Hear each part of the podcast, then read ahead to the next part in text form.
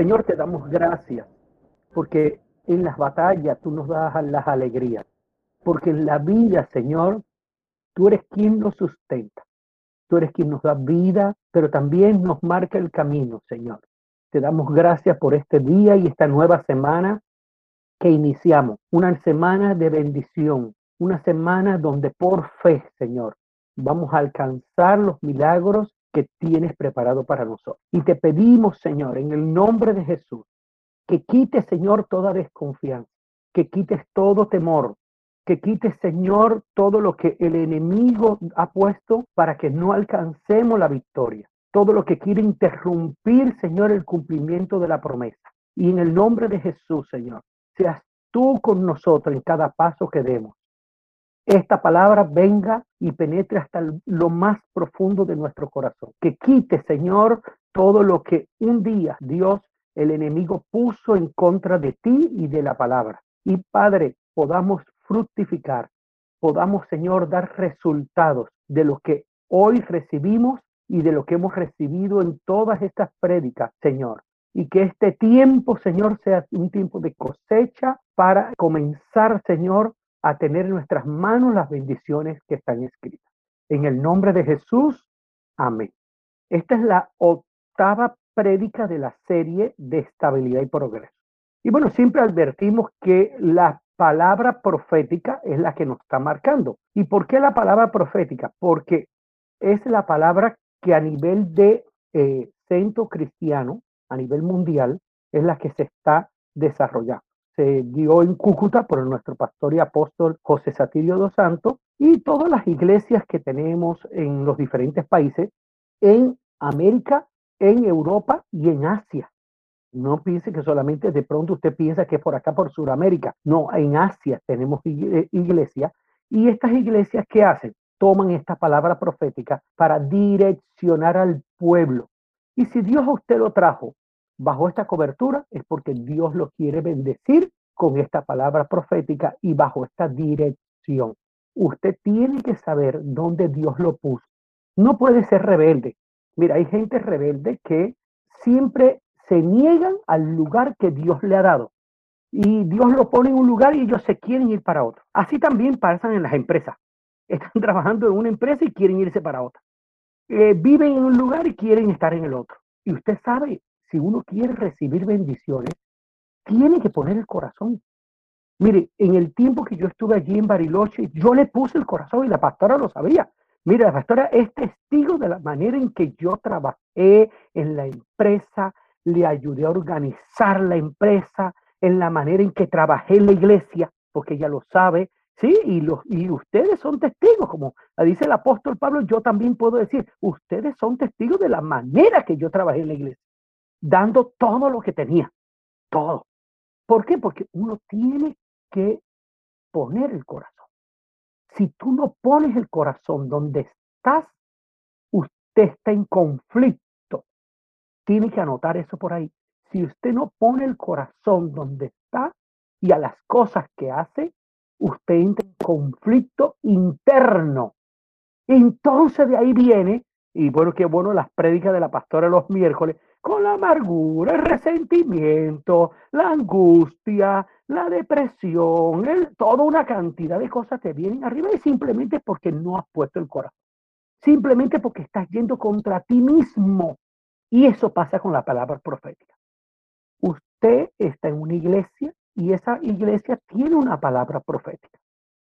Si usted no le pone el corazón a esa palabra profética, usted entra en contradicción si usted es de los que quiere ir a otra iglesia a escucharlo a otro pastor, ya usted empieza a caer en problemas. ¿Por qué? Porque está escuchando otra cosa para otras personas, no para usted. El alimento espiritual se contradice. Por eso nosotros estamos dando la serie para que usted se alinee, para que usted entienda, para que usted le pida a Dios que alinee su corazón. Mire, esto te va a ayudar a alinear el corazón con tu esposa, con tu esposo, con tus hijos, los consejos que damos la pastora y yo entre cada una de las prédicas en el grupo bíblico, lo que se enseña es para que usted ponga su corazón y para que usted sea mejor persona. usted sea un buen hijo de Dios, pero además para que usted alinee su vida con los cielos. Alinear la vida con los para que trate a sus hijos como hay que tratarlo. Trate en su casa a su familia como debe tratarla. Tener misericordia de los débiles. Misericordia de los débiles. Hay personas que no saben lo que tú y yo sabemos porque tú y yo escuchamos la palabra de Dios, tú y yo estamos estudiando la palabra, tú y yo Dios nos está hablando a grito y nosotros tenemos un conocimiento que otros no saben. Entonces los demás se comportarán como personas débiles y ahí es donde viene el consejo de parte de nosotros o el ejemplo con una buena actuación. La palabra profética, yo soy de los que le saco mucho, mucho provecho. Y mire, me quedo con el último párrafo de esta palabra profética porque me marca mucho. Es una palabra que donde yo le vuelvo a decir de advertencia. Y, la pastora es testigo que ha ido recibiendo la palabra profética hace muchos años del pastor José Satirio de los Santos y nunca, nunca, nunca, nunca había sido una palabra donde pusiera advertencia. Y cuando pone advertencia es porque nos quiere advertir algo nos quiere llevar del camino incorrecto al camino correcto. Y mira lo que dice, podrá ser víctima, es decir, la gente que no hace caso a Dios, que no trabaja en con Dios, que no están en la dirección de Dios, le advierte y dice, podrá ser víctima, podrá ser arrastrado por cualquier viento de doctrina y pensamiento que están en el ambiente. Es decir, en este tiempo se están moviendo muchos pensamientos, muchos argumentos, unos científicos, otros políticos, otros económicos, que todos van más en la dirección contraria a Dios. Y dicen, pero si tú tienes una vida de consagración, una vida de santidad correcta, una vida de consagración correcta, una vida de santidad correcta, con los derechos de restitución por estar en el lugar correcto, en el corazón de Cristo, y Él en el tuyo, mire el corazón de Cristo, la victoria será siempre tuya, será siempre nuestra. Y es donde dice que vale la pena seguir a Cristo, vale la pena seguir la dirección de las cosas de Dios ¿Por qué? Porque esto traerá como consecuencia que al final la victoria es tuya y nuestra como iglesia de Cristo. Entonces, ¿qué quiere una palabra profética? Yo vuelvo y advierto, existen muchas personas que te quieren dar palabra profética, pero usted tiene que saber algo, que la palabra profética tiene una dirección, una dirección divina. Y la palabra profética, no importa la que den, tiene que cumplir ciertos parámetros. Y tienen que llevar a la persona que escuche, a la iglesia que escucha la palabra profética, la, tiene que llevar a un mismo, a un mismo lugar, pero además a una madurez. Y voy acá y atreverme a dar unos principios de la palabra profética en el centro cristiano esta palabra profética que nos han dado, mire que tiene unos principios, tiene unos direccionamientos, unos lineamientos, que es la pretensión de esta la palabra profética, quiere llevar a que Cristo es el centro, Cristo es el lugar, pero que nosotros tenemos que vivir en el corazón de Cristo y Cristo vivir en el corazón nuestro. Otro de los principios de esta palabra profética es que el poder del reino de los cielos, que tú con esta palabra profética, no importa lo que se mueva alrededor, no importa el movimiento que hay en el mundo, pero el poder del reino de los cielos, en el caso de nosotros que estamos con Dios, tiene mayor poder que del mundo. Tiene mayor poder que el poder que se mueve en el mundo, que es del enemigo. Tercero, salvación y seguridad de vida eterna. ¿Qué quiere? Que usted entienda que nosotros tenemos salvación, pero que también tenemos que estar seguros de la vida eterna. Y esto de seguro de la vida eterna es que nosotros no tenemos que tener ningún temor a la muerte. El día que nos toque partir, partimos porque hay seguridad de vida eterna. Usted no puede estar que, ay, ¿qué va a pasar conmigo? No, no, no, no, no hay duda, no hay duda de que tenemos vida eterna. Es que yo he cometido error, pero Cristo ya pagó por él. Y por eso es que usted tiene que estar bien todo el tiempo, porque aquí nadie sabe cuando nos toca. Entonces, estar bien permanentemente. Cuarto, crecer en la fe y en la confianza en Dios. La palabra profética te lleva a que tengas fe en Dios y que tengas confianza. No le pongas la, tu confianza a hombres, ni a políticos, ni a sistemas económicos, ni a monedas, ni a riquezas, sino a Dios. Eso lleva la palabra profética. También nos lleva a ser entrenado en la justicia de Dios. Cuando nos toque compartir este punto va a ser fuerte. ¿Por qué? Porque nosotros queremos ser justos, pero nuestra justicia no es la de Dios. Acuérdese cuando llevaron a la mujer pecadora y cuando llevaron a la mujer pecadora, que la pusieron delante de Jesús, todo el mundo quería que aprovechara y le pusieran piedra a la pobre eh, mujer. Sin embargo, ¿qué pasó? Que él dijo, no, no, simplemente no. Esto no, no debe ser así. Entonces, ¿qué pasa? Que usted y yo tenemos que ser entrenados. ¿En qué entrenado? En la justicia de Dios y no en la justicia del hombre. No en la justicia del hombre. Y este es un otro principio que tiene ser entrenado. Y el sexto, ser instrumento de Dios. Dios puso en nosotros un potencial, un llamado en función de las cosas de Dios y hacer la voluntad de Dios. Y bueno, como ustedes han visto, el ejemplo de la pastora, el pastor, eh, el, pastor Cuatrochi, eh, mi persona cuando estuve allá, que nosotros somos personas que trabajamos, ejercemos nuestra profesión, nuestros talentos empresariales eh, y, al, mismo tiempo también servimos al Señor. Es decir, una cosa no quita la otra. Dígame, ay, ¿en qué tiempo? Pregúntenos. ¿eh? Es el esfuerzo de saber y de llevar una agenda. El que lleva una correcta agenda tiene tiempo para todo. Tiene tiempo para hacer sus negocios, para emprender su vida laboral y al mismo tiempo para servirle a Dios. Y la felicidad que uno tiene cuando le puede servir a Dios. El descanso del alma que ninguna plata lo da. Hay gente que gana millones y millones y millones y su alma está desesperada. Nosotros no ganamos todos esos millones. Ojalá no la ganamos, pero tenemos algo. Nuestra alma está en paz porque hacemos la voluntad de Dios, contribuimos al trabajo. Y así, mire a los líderes de primera línea. Trabajan, hacen sus tareas, cumplen con sus compromisos en su casa laborales y fuera de eso le sirven al Señor.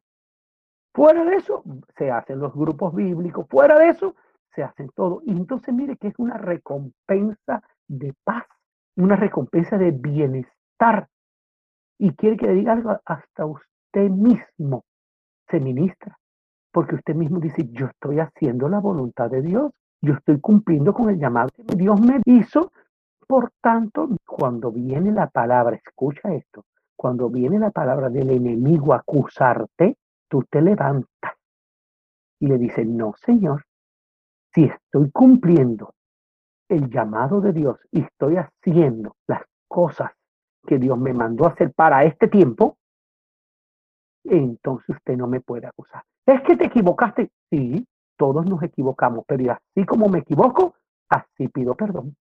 Y, y no te la dejas, como digo, nos decimos nosotros aquí, montar por el enemigo. No te la dejas velar por el enemigo, no te la dejas, no te dejas que la palabra del enemigo haga onda en ti, haga onda en ti.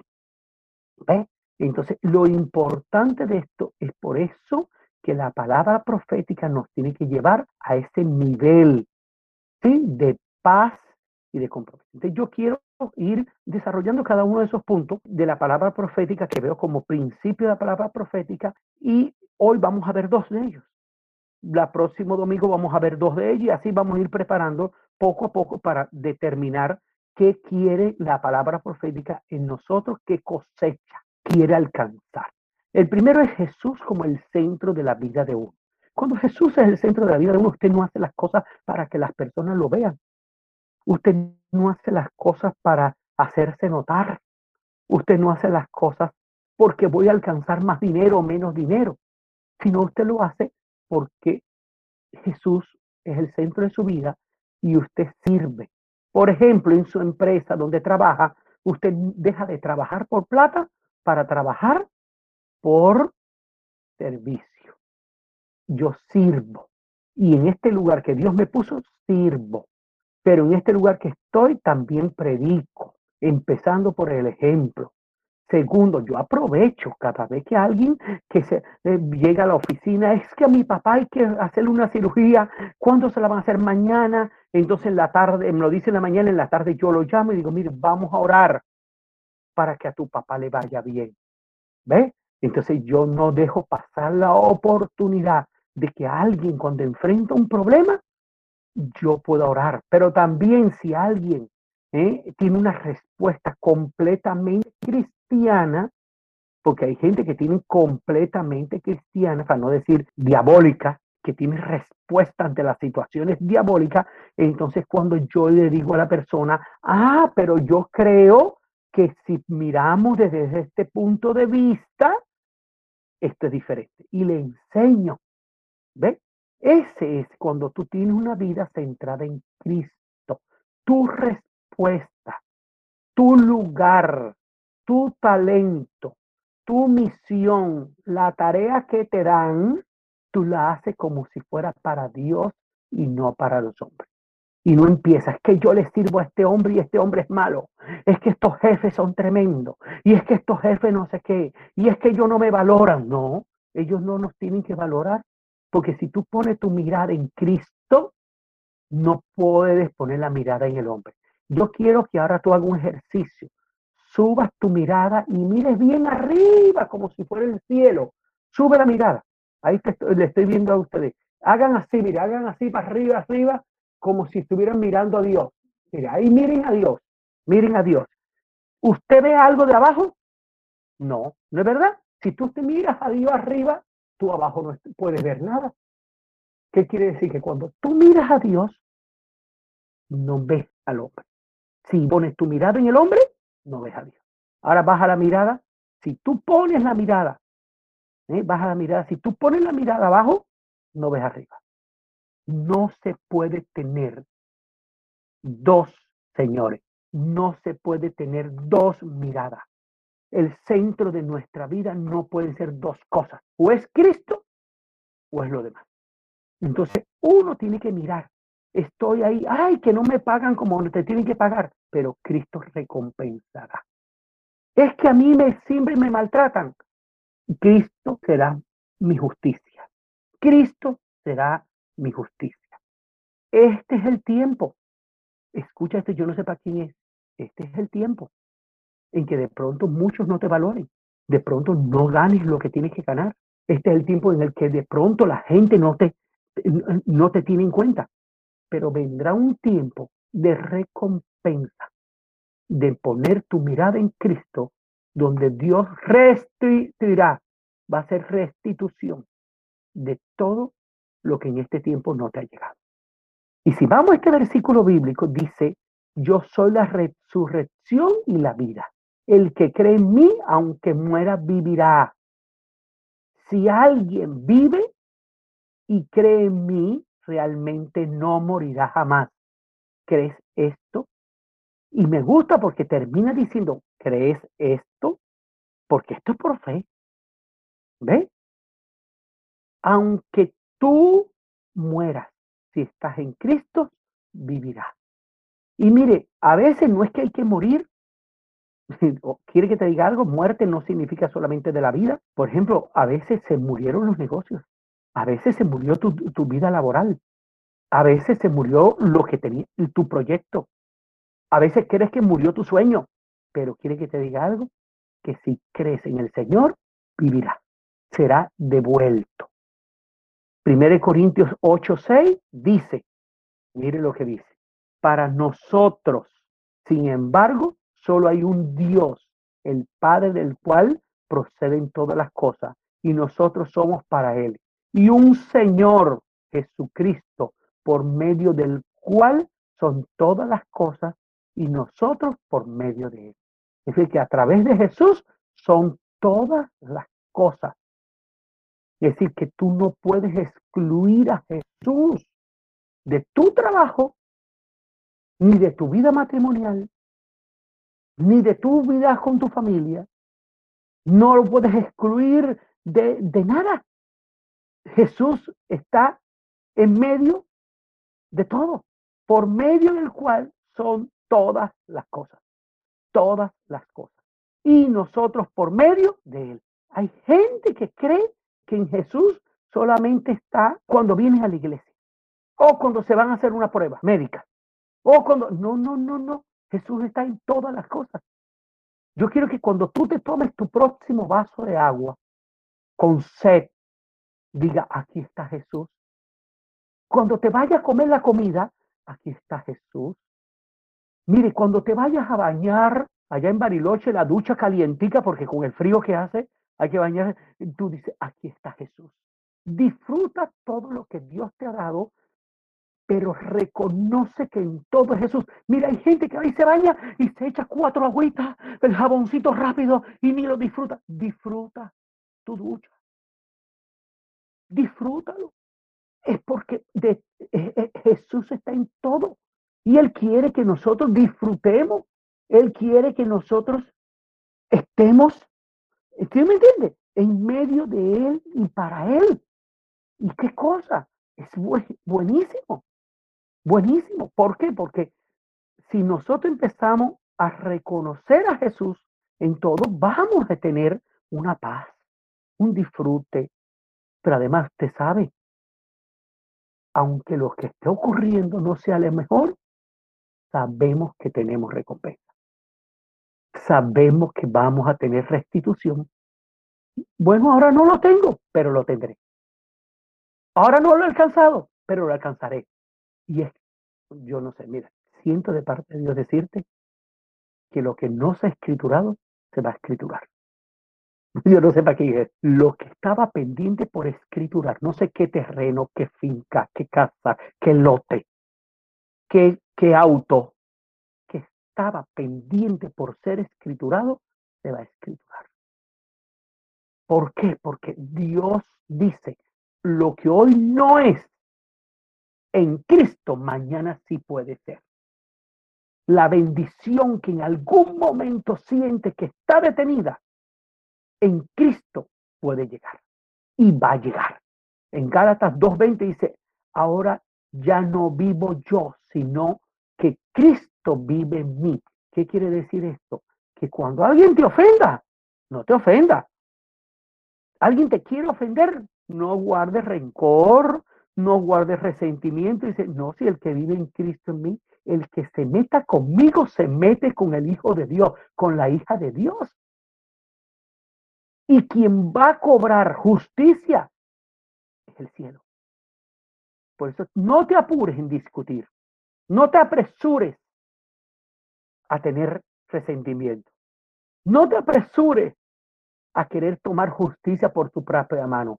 No, nada, tranquila, tranquilo. El mismo Señor tomará justicia. ¿Y tú sabes por qué? porque ahora no vivo yo, sino Cristo vive en mí. Y mientras vivo en este cuerpo, vivo por la fe en el Hijo de Dios, quien me amó y se entregó, mire, y entregó su vida para salvarme. Si Dios entregó su vida para salvarnos, ¿cuánto más no nos entregará? Blanca, ¿cuánto más no nos entregará? ¿Cuánto más no nos entregará? si entregó la vida eterna en Ayelén, ¿cuánto más, Beatriz? ¿Cuánto más no nos, va, nos entregó? Y, y, digo estos nombres porque no sé, Dios me está poniendo a que diga algunos nombres. ¿Cuánto más? ¿Cuánto más? Entonces, tranquilos.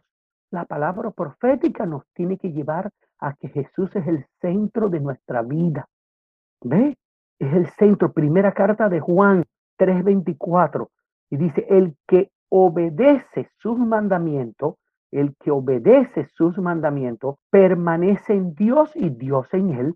Entonces, si, nosotros obedecemos a Dios, Él permanece en nosotros y nosotros. ¿Cómo sabemos que Dios vive en nosotros? Por el Espíritu que Él nos dio. Es decir, el mismo Espíritu Santo nos muestra, nos da la seguridad, nos da la convicción, nos da la certeza que Dios está conmigo. Y yo quiero que tú entiendas y siempre puedas ver y sentir que Dios está conmigo.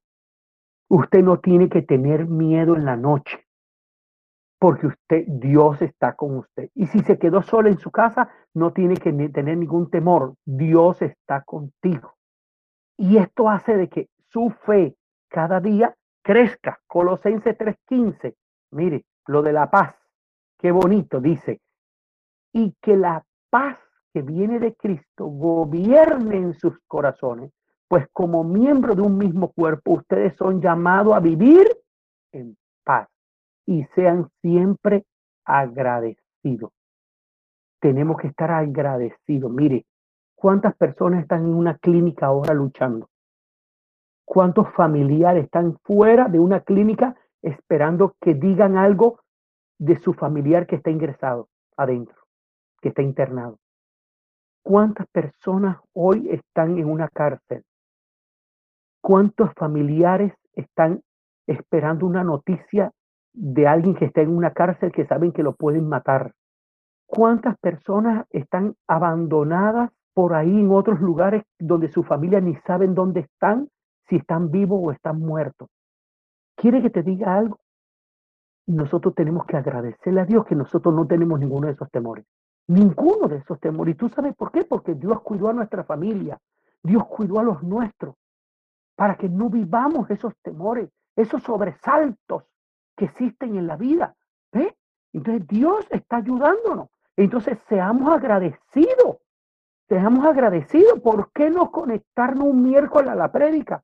¿Por qué no conectarnos un día del grupo bíblico? ¿Por qué no conectarnos una prédica de domingo si nosotros más bien nos sobra el tiempo, porque Dios nos ha guardado de tener cosas que hacer, preocupaciones, tribulaciones. Nos ha guardado. ¿Y para qué nos ha guardado? Para que tengamos el tiempo de estar conectados y escuchando su palabra. Nos ha guardado. Tenemos hijos sanos. No tenemos que estar ahí pegado a alguien un respirador. Dios nos guardó. Seamos agradecidos. Mira lo que Dios ha puesto alrededor de tuyo y dile, Señor, gracias. ¿Mm? Si eres casada, tiene un esposo. No es el mejor. Eso no es el, el príncipe azul, pero es un esposo que está contigo. Mire, ese esposo no está en una silla de rueda. Ese esposo no está en una cama padeciendo. Tienes una esposa, no tienes una esposa ni con cáncer ni nada, tienes una esposa sana, tienes hijo, ay, que estos muchachos caminan y rompen, pero caminan y rompen. Por ahí otros tienen que tener un hijo metido con un respirador, con problemas hasta genéticos. Seamos agradecidos, seamos agradecidos con lo que Dios nos ha dado. Y mire que si Cristo es el centro de nuestra vida, entonces tenemos que ser agradecidos. Yo quiero que levantes la mano allí donde está y digas, Señor, gracias. Gracias porque tú eres el centro de mi vida, porque tú has preparado todo a mi alrededor para que yo te sirva, para que yo escuche tu palabra, para que yo pueda estar en paz. Te doy gracias por la paz. Y hoy hago un pacto contigo. Vamos, yo quiero que tú repitas esto. Hoy hago un pacto contigo de no dejarme robar la paz que en Cristo Jesús tengo. A partir de hoy, por mucha situación difícil que haya, no me dejaré robar la paz, porque tú me has bendecido, tú me has dado, tú me tienes, Señor, en el hueco de tu mano. Yo soy la niña de tus ojos y por eso, Señor, te doy gracias. Y que aunque yo empiece en momentos de tribulación y aunque yo tenga momentos difíciles, tú me sacarás de él y no quedaré no quedaré en el hueco ni quedaré en la necesidad, sino que tú me sacarás con victoria. En el nombre de Jesús. Amén y amén. Gloria a Dios. Estos son tiempos donde uno, la palabra profética, tiene que inspirarla. Yo no sé si usted de momento, bueno, yo lo hice. No sé si usted cuando le preparaban el mate, usted no olía. Tomaba el vapor del mate, porque el vapor del mate, el café, el vapor del café. Una cosa, eh, quiero comparar esto. Imagínate que la palabra profética sea la taza de café, pero el aroma del café también forma parte de la palabra profética. Ese aroma, como si fuera el aroma del café, eso. Usted no solo puede estudiar la palabra y qué me dice la palabra, sino a qué me inspira la palabra. ¿Usted entendió? ¿A qué me inspira la palabra? Hay cosas que no están dichas tácitamente en la palabra, pero sí están metidas en el entramado de consejos que da la palabra. Y esta es una, que Jesús es el centro de mi vida. Usted lee la palabra profética y en algunos lugares dice que el lugar exacto es Cristo, que Cristo es mi lugar, pero ¿qué quiere la palabra? ¿Qué quiere Dios con la palabra? ¿Qué quiere Dios con la palabra? Que la palabra nos lleve a que Cristo sea el centro y nosotros, Dios, estemos ahí. Segundo punto, el poder del reino de los cielos. ¿Y por qué vamos al poder? El que tiene poder sobre ti y sobre tu familia es el reino de los cielos. Mire, cuando usted recibe a Cristo, el poder de las tinieblas retrocede.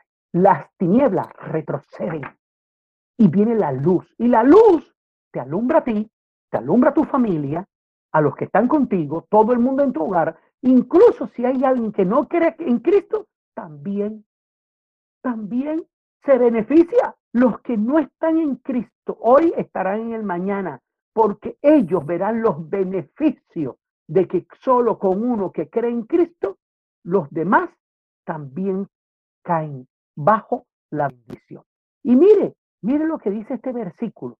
Tuyos son, Señor, la grandeza y el poder, la gloria, la victoria y la majestad. Tuyo es todo cuanto hay en el cielo y la tierra. Tuyo también es el reino y tú estás por encima de todo. Es decir, que nosotros estamos con el reino de los cielos. El reino de los cielos es el que gobierna nuestra vida, pero el reino de los cielos es el que está por encima de todo, de todo presidente, de toda majestad. Cuando Dios dictamina algo, ¿sí? Dios dictamina algo, nadie puede echarlo atrás. Cuando Dios decide algo a favor de nosotros, ninguna autoridad puede echarlo atrás, ninguna ley, porque si Dios tiene que hacer cambiar leyes, hace cambiar leyes para que el beneficio de lo o lo que Él dice que debe ser, se haga. Entonces, mire, que hemos tenido testimonios de gente que algo no procede porque la ley no lo permite. ¿Y cómo de momento cambia la ley? Y sí, porque es de Dios. Entonces, tuyo, sí, el Señor es el dueño de la grandeza, del poder, de la gloria, de la victoria, pero sobre todo dice, tuyo es todo cuanto hay en el cielo y en la tierra. ¿Qué hace? Dios en su misericordia y Dios en su soberanía deja, deja que las personas, los reinos, los, las autoridades, los gobernantes que están en tinieblas gobiernen y gobiernan ese tipo de cositas yo te quiero decir, aunque tú veas que esa gente tiene mucha plata, esas son pequeñas cosas que ellos toman en su maldad y que están bajo la maldad, bajo las tinieblas. Pero cuando tú y yo conocemos de Dios, la luz de Cristo está en nosotros y las bendiciones de Dios son las que llegan, las del cielo, no las de la tierra. Es decir, hay poder en el reino de los cielos y trae sobre nosotros esas bendiciones. En Marcos 1.15 dice, diciendo, el tiempo se ha cumplido. Mire que eh, eh, eh, Juan el, el Bautista decía, el tiempo se ha cumplido y el reino de Dios se ha acercado. Arrepentidos y creed en el Evangelio. A mí Dios me mostró algo que yo se lo voy a decir teológicamente.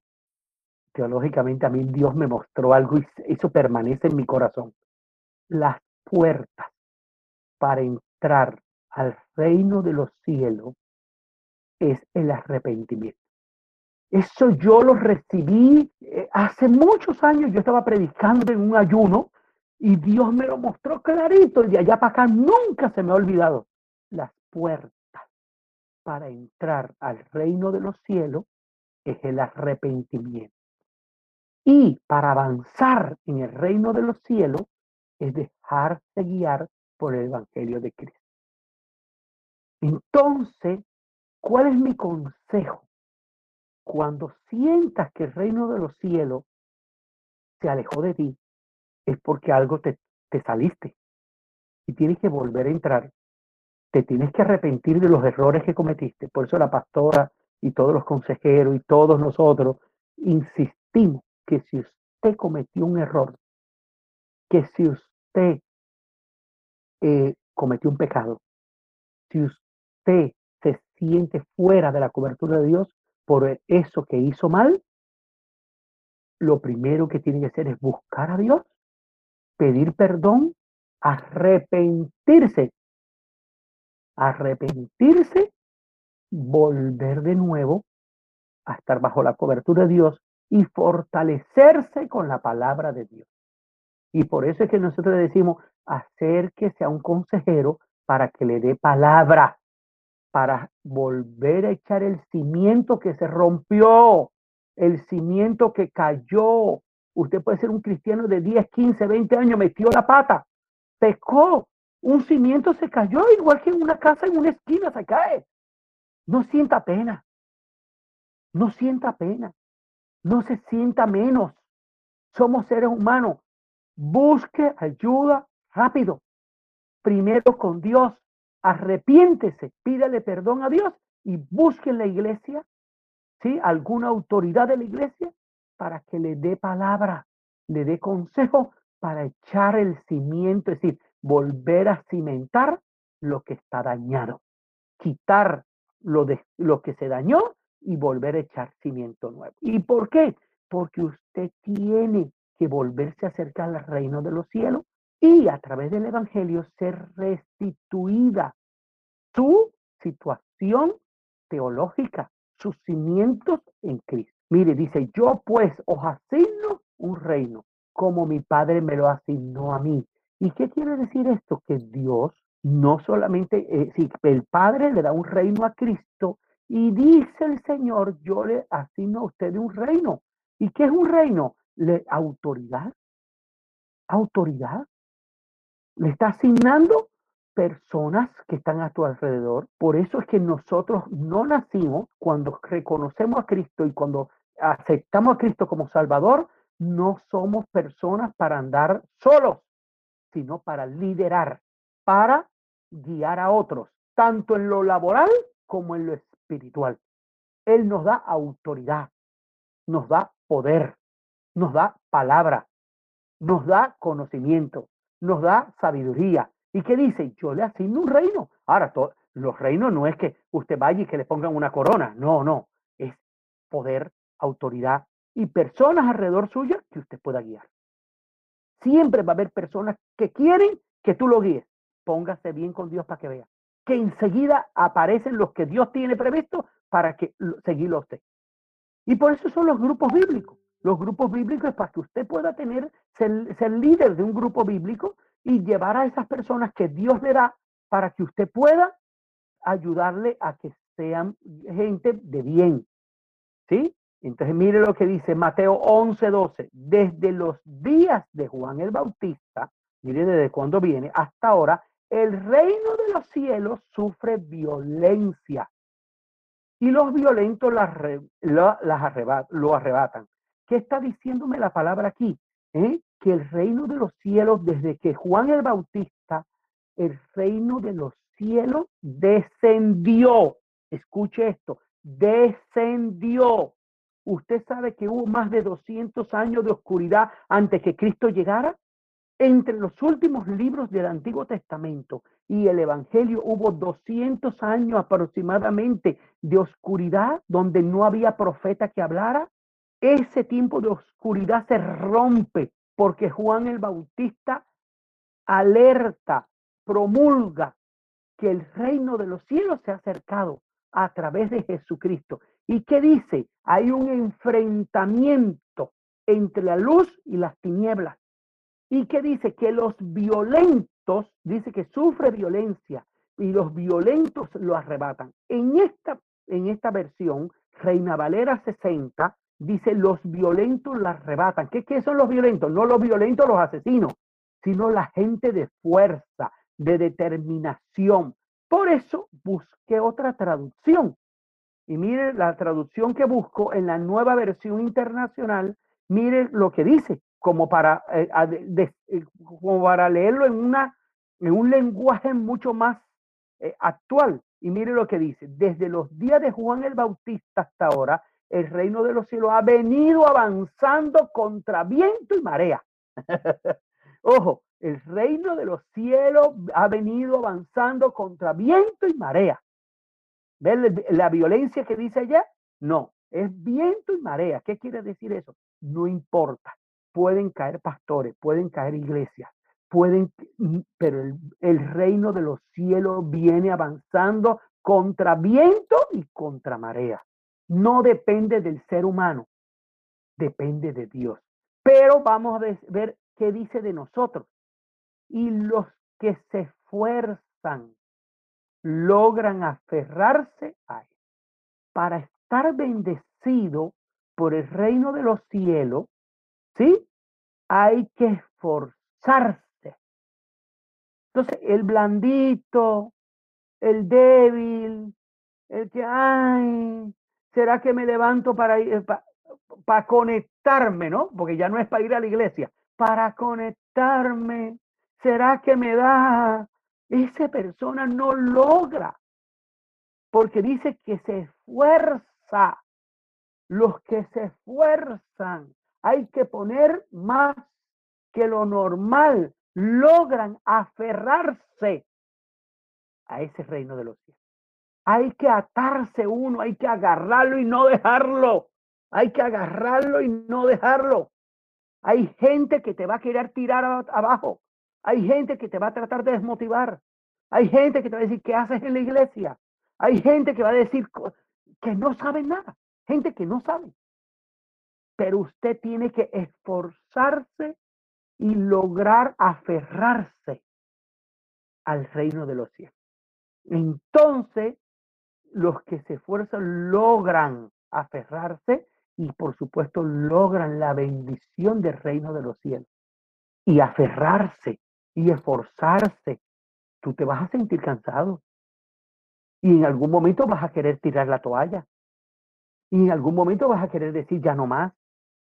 Pero es cuando le tienes que pedir al Espíritu Santo que te dé más fuerza. Y es cuando tienes que ir a la adoración a Dios para tomar fuerza. Y es cuando tienes que ir a la palabra de Dios para coger, para tomar decisiones y determinación. Y es cuando tienes que ir y buscar esas prédicas que tenemos ahí, ¿sí? Ya grabadas, que usted tiene acceso y escucharlas. ¿Para qué? Para tomar las, las decisiones correctas.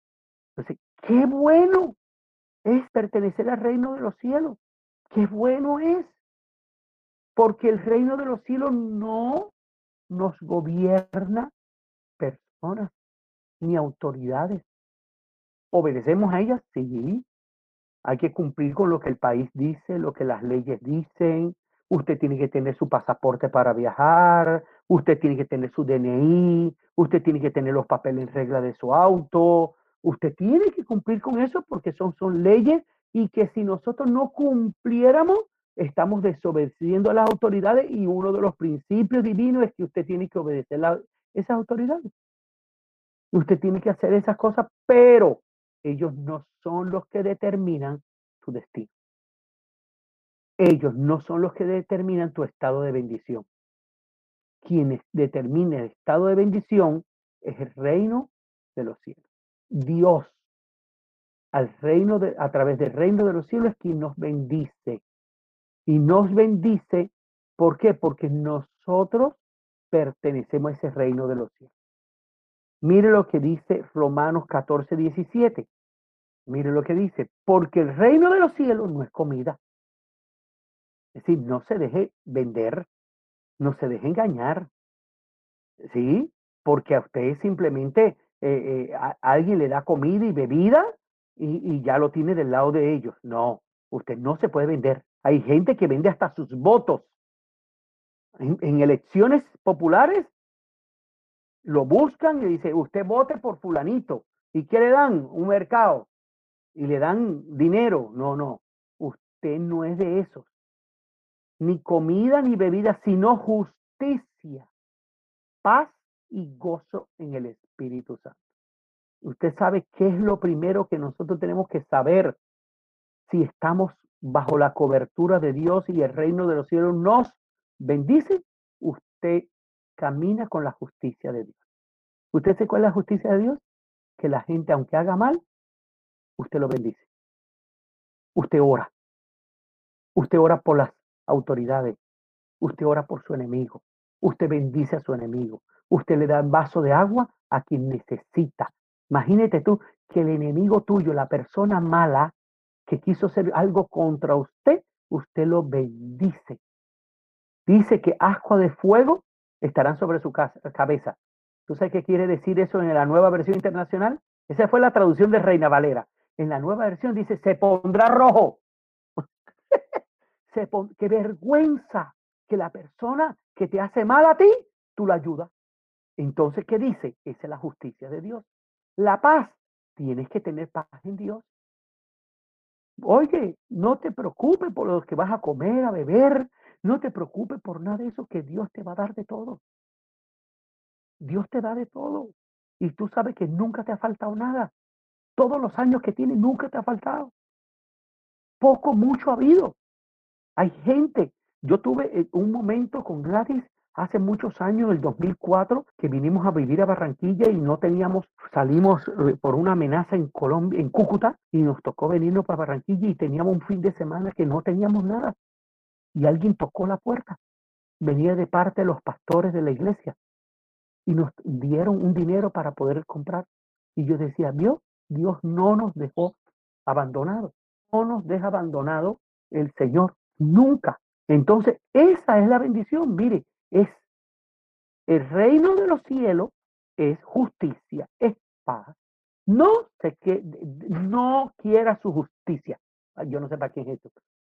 No quiera aplicar usted justicia.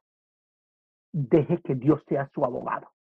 No importa lo que le hayan hecho, no importa lo que le hayan robado, no importa. Déjalo que Dios cobrará por ti. Pero también quiero decirte algo. No te dejes robar la paz. Cuando veas que estás perdiendo la paz, tranquilo. Pídele al Espíritu Santo que te devuelva la paz que el mundo te ha querido robar. No te dejes quitar el gozo. Tómate el vaso de agua contento. Tómese su mate con galletica alegre. Tómese su cafecito con alegría. Cómase las empanaditas, la milanesa rica, saborela. No se deje robar el gozo. No se deje robar el gozo, porque eso es lo que quiere el enemigo. Y el Espíritu Santo a través quiere que nosotros tengamos eso, porque a través, ojo, a través del, del reino de los cielos ya está.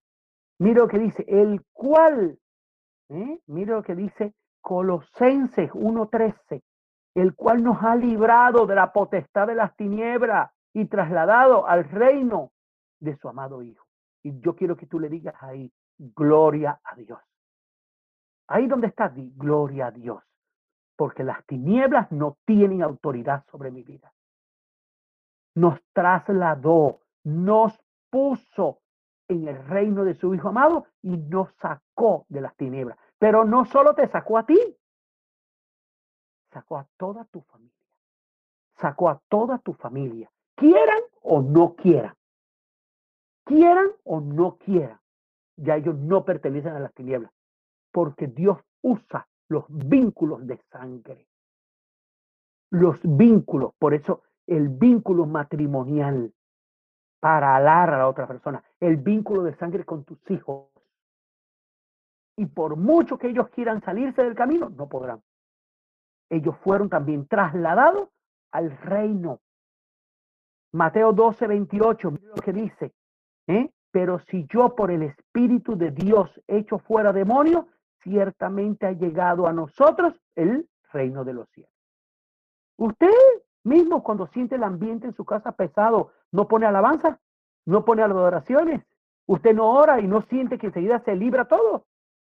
No si cuando va a hacer un trámite en el banco, en la municipalidad, en algún lugar y ve que todo está como terrible, ora mentalmente y no se abren las puertas. Eso quiere decir que el reino de los cielos está contigo, que tú estás en el reino de los cielos. Eso simplemente es una evidencia, una evidencia de que tú perteneces al reino de los cielos. Cuando estás desesperado tú mismo, oras y te calmas, eso quiere decir, es una evidencia. Es una evidencia.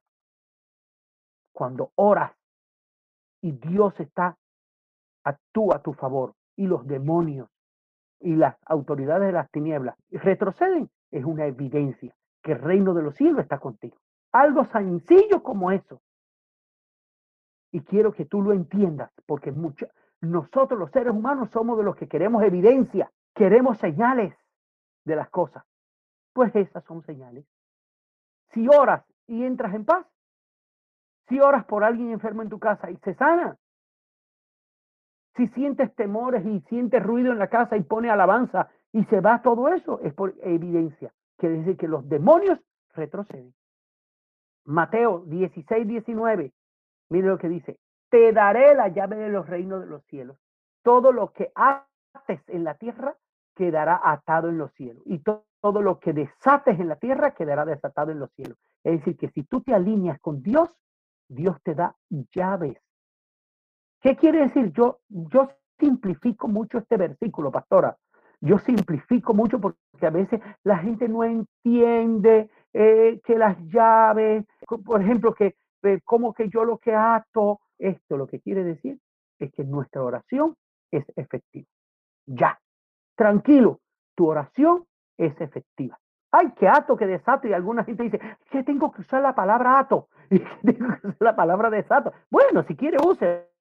No hay problema. Pero yo lo que te vengo a decir es que cuando el reino de los cielos está contigo, tu oración es efectiva. Yo te lo repito, tu oración es efectiva. Tu oración es efectiva. Y aunque tus, los familiares tuyos, no quieran conocer de Dios, se nieguen a Dios, tú a través de la oración, si puedes llevarlo a los pies de Cristo. Y aunque ellos no quieran conectarse, y aunque ellos no quieran, pero ellos no pueden tapar tu boca. Ellos no pueden tapar tu boca. Las autoridades no pueden tapar tu boca. Nadie puede robar tu oración. Mientras tenga vida, oramos. Entonces, que hagan lo que quieran que hagan lo que quieran, a favor, en contra, que digan lo que quieran, que nosotros nos desquitamos con la oración. No sé si tú me entiendes. Nosotros tenemos una herramienta más fuerte que cualquier palabra que ellos digan. Porque si ellos se maldicen, atrabamos nosotros con una oración y le pedimos a Dios que desate esas maldiciones sobre esa persona en el nombre de Jesús. Y que lo perdone por el desconocimiento que tiene. Y Dios lo hace. No importa. Y tanto va a ser que la maldad en ellos va a ser inundada con la oración de nosotros, que ellos van a terminar convirtiéndose a Cristo.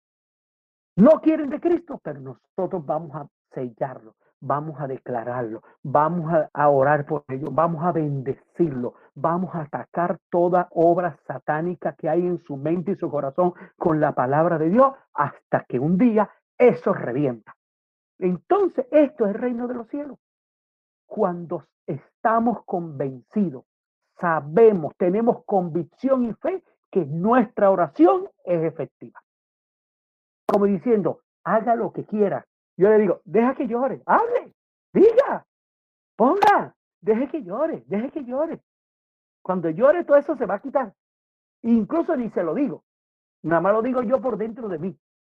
Yo quiero decirte en esta mañana que tu oración tiene poder. Tu oración tiene poder. Que todo lo que pidas, declares en el nombre de Jesús, todo lo que ate, desates en el nombre de Jesús, el Rey de Reyes, el Señor de Señor, nuestro Padre Celestial, el que es el Rey de este reino de los cielos, va a trabajar a favor de nosotros. Y más cuando estamos pidiendo algo que está en el proyecto de Dios. Porque tú y yo no vamos a pedir algo que no esté en el plan de Dios. Por tanto, ellos van a tener y todo lo que está a su alrededor va a tener que darse. Hebreos 12, 28, estamos terminando. Hebreos 12, 28. Dice, así que recibiendo nosotros un reino, ojo, tú y yo no pertenecemos a cualquier reino. Ni los gobernantes cada cuatro, ocho años, seis años, depende del país donde esté, lo cambia. Lo cambia. Sin embargo, aquí dice, nuestro reino, ¿sí? Es inconmovible. Nadie lo puede afectar. Nadie lo puede afectar. El reino de los cielos, ese reino al cual tú y yo pertenecemos, no es un gobierno. Ponga cuidado. No es un gobierno, no es un país, no es un reino como la reina de España. No, es un reino inconmovible. No depende de nadie, sino solo depende de Dios. ¿Y qué está diciendo? Tengamos, mire, así que recibiendo nosotros un reino inconmovible, tengamos que gratitud. Y ahí es cuando volvemos nosotros, y, estoy también dando pie a la pastora, oye, si tú y yo pertenecemos a un reino que no nos va a faltar nada, un reino que nos guarda de todo, que nos da paz, que nos da gozo, ¿sí? Un reino que nos da salvación, un reino, ¿cómo no vamos a ser agradecidos? ¿Cómo alguien va a poner eh, eh, algún problema con el diezmo, con la ofrenda? Eh, ¿Cómo alguien va a poner un problema con servir al Señor? ¿Cómo alguien va a poner un problema que, que, no, que yo el miércoles no me voy a conectar, que no voy a estar en el grupo bíblico, que no voy a ir a la, a el domingo, que no... ¿Cómo, si nosotros estamos recibiendo tanto y damos tan poco? Esto es un, a ver, ¿cómo te puedo decir? Esto es un cambio o, un negocio, si le pudiéramos llamar negocio o intercambio, donde uno no da casi nada uno da un 0.0000001 y recibe 100, pero de millones y billones y trillones.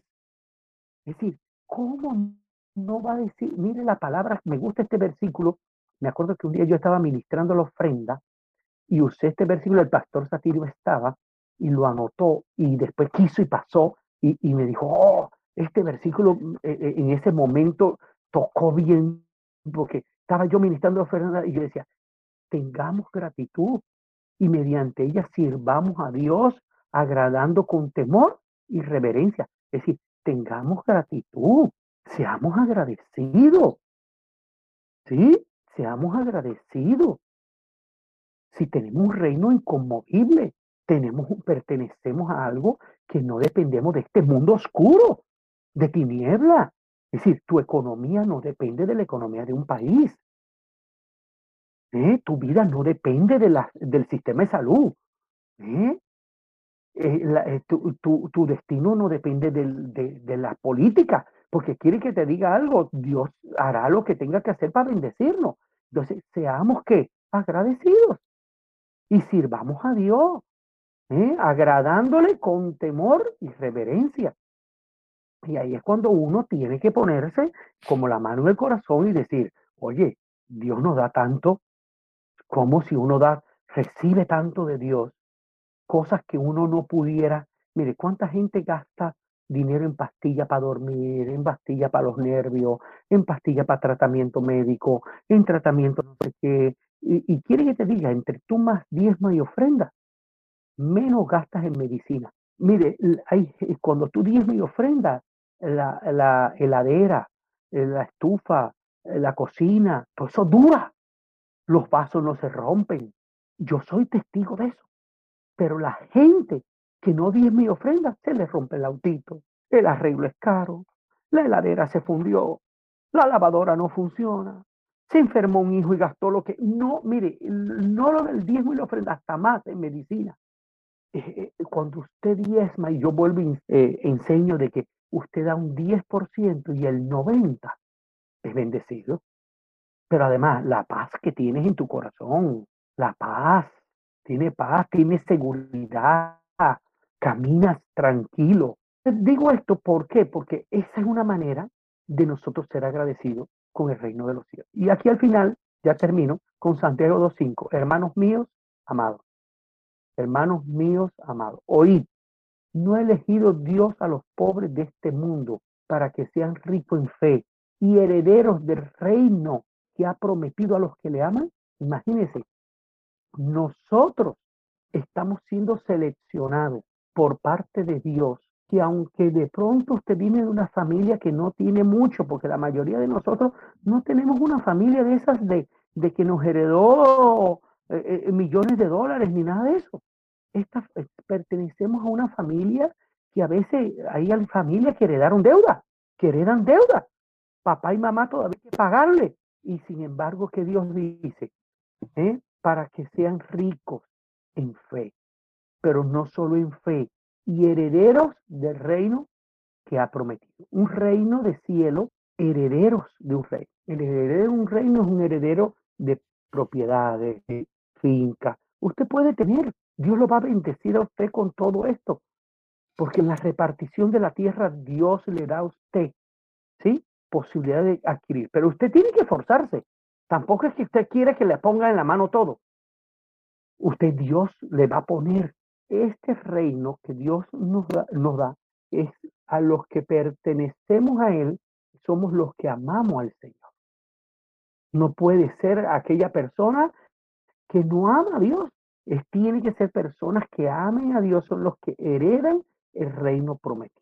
Y yo vengo a decirte en esta mañana, aparte de todo lo que te he dicho por el Espíritu y por la palabra, que vale la pena pertenecer al reino de Dios, al reino de la luz, al reino de las bendiciones, al reino de Cristo, a tener a Cristo en el centro de nuestro corazón y desechar cualquier propuesta que nos dé las tinieblas. Las tinieblas llaman, las tinieblas quieren tentar, pero usted y yo tenemos que decidir por el reino de Dios. Yo quiero que usted levante su mano allí. Padre y amado Señor, en esta hora, Dios, te pedimos que tú por tu misericordia nos mantengas en el reino de Dios. Si alguien quiere salir, impídele. Señor, sus pies no caminarán hacia el pecado. Yo declaro en el nombre de Jesús que tus pies no caminarán ni al pecado, ni para alejarse de Dios, sino que te consolidarás y vas a ser restituido por en el reino de los cielos. Yo declaro que tu familia pertenece al reino de los cielos. Yo declaro que el reino de los cielos, eh, en ese hay herencia para ti. Herencia. Tú tendrás herencia para tus hijos y tendrás herencia para tus nietos. Incluso a tus nietos le heredarás y le darás bienes. Y en el nombre de Jesús, el amor, la misericordia, la paz de Dios siempre estarán contigo. Tú tendrás temor de Dios en cada paso que dé y declaro en el nombre de Jesús que no faltará nada, ni justicia, ni paz, ni gozo en cada decisión que tome. Padre, ahora, Señor, declaramos que la Iglesia Centro Cristiano, La Roca, en Bariloche, Señor, de cada lugar donde estamos presentes, dentro de Argentina y fuera de Argentina, el reino de los cielos se abre. El reino de los cielos nos afecta. El reino de los cielos, Señor, nos bendice. Y que esta semana, Señor, tomaremos decisiones importantes, pero también recibiremos recompensa y herencia. Importante, Señor, de para nuestra vida. Declaramos, Señor, que las puertas de los cielos se abran sobre cada proyecto sobre cada sueño, sobre cada empresa, sobre cada economía, Señor, y finanzas de nuestro hogar y de nuestra familia, viendo, Señor, la recompensa tuya y no la de este mundo. Veremos la recompensa tuya y no la de este mundo. Esas son las que hoy declaramos sobre nuestra vida, las recompensas de Dios, los dineros de Dios, las propiedades de Dios, los bienes de Dios, las riquezas de Dios, las bendiciones de Dios y no la de este mundo, las del reino de los cielos y no de las tinieblas.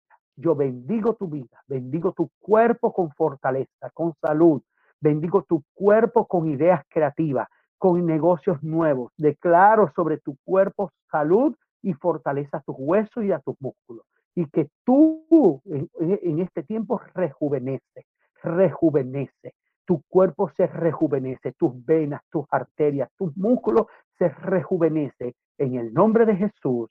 Amén Gracias, gracias Dios por, por esta palabra, gracias Pastor, porque bueno, siempre ahí estás atento a, a la palabra del Señor que trae refresco, ¿no? Para la iglesia, para nuestras vidas. Y como decías a través de estos versículos y los últimos, ¿no? Tenemos una herencia en Dios.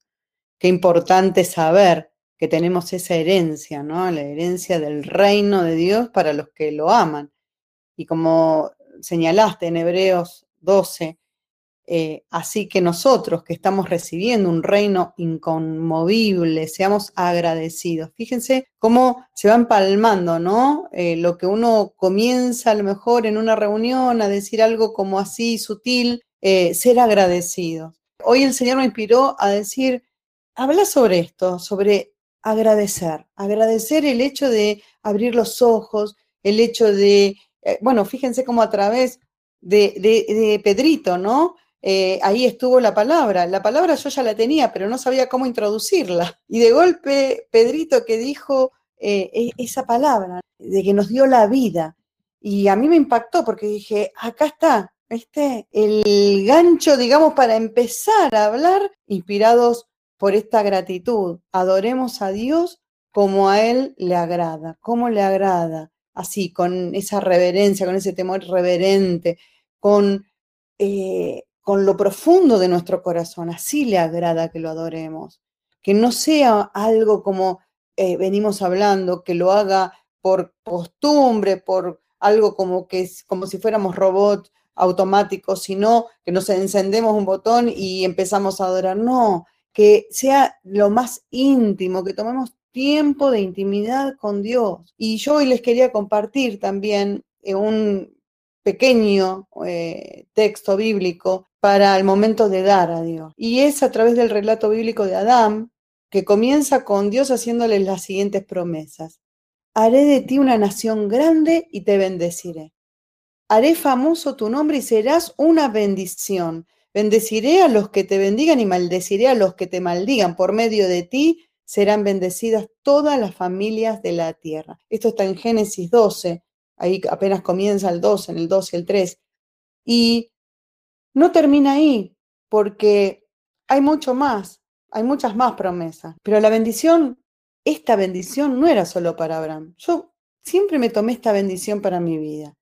Y dije, Señor, esto no es solamente para Abraham. Y lo sigo sosteniendo, porque dice que todos los pueblos de la tierra serán benditos en ti por medio de Abraham.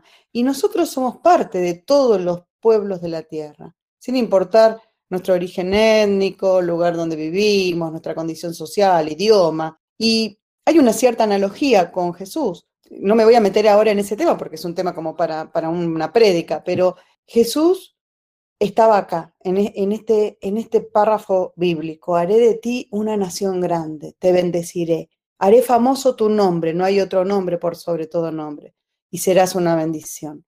Bendeciré a los que te bendigan y maldeciré a los que te maldigan, y por medio de ti serán benditas todas las familias de la tierra. Y esa bendición que vino de Abraham, que vino en Cristo, porque Él estuvo desde la fundación del mundo, viene sobre nosotros. ¿Por qué? Porque estamos bajo la poderosa cobertura de Cristo porque Él ya pagó un precio por cada uno de nosotros. Y esta palabra nos rige, esta palabra la tenemos sobre nuestras vidas. En esta hora que podamos realmente reverenciar al Señor con nuestras ofrendas, que lo adoremos a través de nuestras ofrendas también, que lo adoremos inspirados por esta gratitud, que lo adoremos como a Él le agrada, conforme a lo que Él espera de cada uno de nosotros, que le demos con un corazón sincero y dándole lo mejor de nosotros, no aquello que es una costumbre, pongo un sobre, un dinero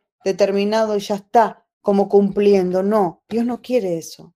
Dios quiere que estés inspirados en la gratitud. Como decía el pastor, si todo lo que tenemos lo tenemos por Él, solamente cuando le estamos dando el diezmo le damos nada más que una décima parte, todo lo demás, el 90, que es la mayoría, va a estar muy bendecido y va a ser multiplicado. Pero si además damos una ofrenda con gratitud, reconociendo todo lo que tengo y lo que me falta va a venir. ¿Por qué? Porque estamos recibiendo de Dios esta herencia, el reino inconmovible. Por eso, en este momento, seamos agradecidos y démosle a Dios como Él se merece.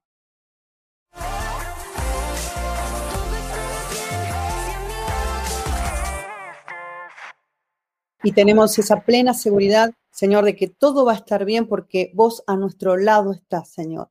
Te honramos y te bendecimos y agradecemos cada momento, Señor, en este sentir, en adoración, Alabamos tu nombre, bendecimos tu nombre, Señor, y te damos gracias. Acaba mi ofrenda, mis diezmos y todas las promesas que en este momento me has dado la bendición para poder cumplir en tu nombre, Señor. Amén.